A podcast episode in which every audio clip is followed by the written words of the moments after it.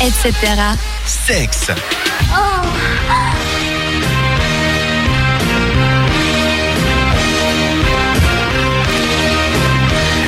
Et il est l'heure de parler sexe. Et c'est et c'est moi qui vais discuter avec vous, enfin discuter, qui vais vous faire en fait un petit quiz. Parce qu'on s'est beaucoup attardé au cours des dernières semaines au plaisir féminin, comment combler une femme, comment faire pour qu'elle atteigne le super orgasme, les tailles en fruits, les tailles des seins en fruits, etc.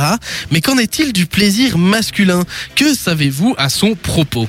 Et je vais vous tester à travers un petit quiz vrai ou faux. La première question est la suivante. Si l'homme a une panne sexuelle, c'est forcément à cause de son ou sa partenaire. Vrai ou faux? Ah bah faux. Faux. Effectivement, c'est totalement faux. Un homme peut avoir une panne sexuelle pour de multiples raisons. 9 pannes sur 10 ont une cause psychique. Il est fatigué, contrarié, préoccupé, ou bien tout simplement, on l'impressionne. Enfin, on l'impressionne, vous l'impressionnez, et il a la pression et n'arrive pas à se laisser aller. Il existe également des causes toxiques comme le tabac, l'alcool, la drogue ou certains euh, médicaments qui peuvent rendre impuissant. Mais dans cette situation, ne tentez pas de le consoler, cela le culpabilisera encore plus.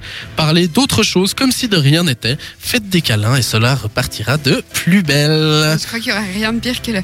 Mais, mais c'est pas grave, vraiment ça va aller. La petite Ah tape ouais, sur l'épaule, là c'est bon, ça fait C'est pas fini grave, quoi. tu détruis une vie. Ah ouais, là c'est clair. La question suivante. Les hommes qui sont en érection au réveil ont forcément envie de faire l'amour. Vrai ou faux? Euh, faux à nouveau. Eh ben c'est vrai. Oh Et faux. Ah, et faux Ah, Ouais. attends. Vrai et Question faux? La plupart des hommes ont des érections pardon, incontrôlées durant leur sommeil. Ces érections nocturnes sont nécessaires pour assurer une bonne oxygénation du corps caverneux. Elles n'ont donc rien à voir avec le désir de faire l'amour. Et ça peut arriver qu'au matin, ce soit dû à ça. Mais au réveil, l'homme connaît aussi une érection légèrement différente. Son taux de testostérone peut grimper de 30%. Et cela peut donc expliquer que certains d'entre nous aient envie de faire des galipettes pour bien démarrer la journée. Donc oui et non, c'est vrai ou faux. D'accord. Note. Question suivante. Les mamelons des hommes sont insensibles à toute stimulation. Vrai ou faux? Faux. Eh, faux encore une fois. Eh ben c'est vrai, même si les mamelons des hommes sont moins pourvus de, termination- de terminaisons sensitives que ceux des femmes, ils n'en sont pas moins sensibles, mais tous ne sont pas adeptes des caresses sur cette zone, ou alors il faut la travailler un moment.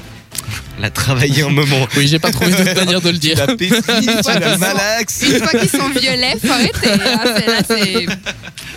C'est pas bon Le- signe. Le point G masculin se situe où? Euh, au niveau de la prostate, je dirais.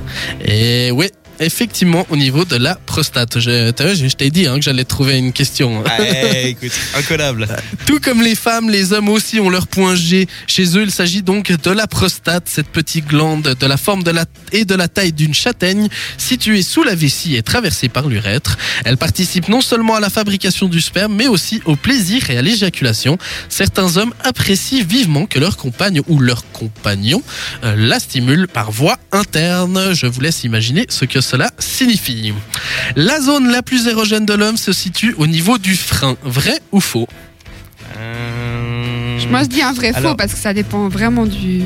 Alors, du monsieur. alors, je sais pas, ouais, soit le frein, soit euh, je dirais euh, juste euh, à la sortie de l'urètre en fait, juste en dessous de l'urètre. Alors- un des deux, un des deux. Allez, on va dire vrai pour le frein. C'est vrai. Eh. Eh oui, chez l'homme, se masturber est quasiment une. Non, c'est pas la bonne réponse. Ah C'est vrai, mais c'est il existe chez l'homme, voilà, une zone qui a la même sensibilité que le clitoris chez la femme. Il s'agit du frein, cette fine bande de peau qui se trouve au niveau du gland sur sa face inférieure. Cette zone est très et contient une forte densité de, cor- de corpuscules voluptueux, ce qui les rend d'une exquise sensibilité. Et la moindre stimulation avec les doigts ou avec la bouche provoque chez l'homme un plaisir extrême. Un homme en couple qui fait l'amour régulièrement n'a plus besoin de se masturber. Vrai ou faux? Bah là, c'est Ah mon dieu, c'est faux. faux.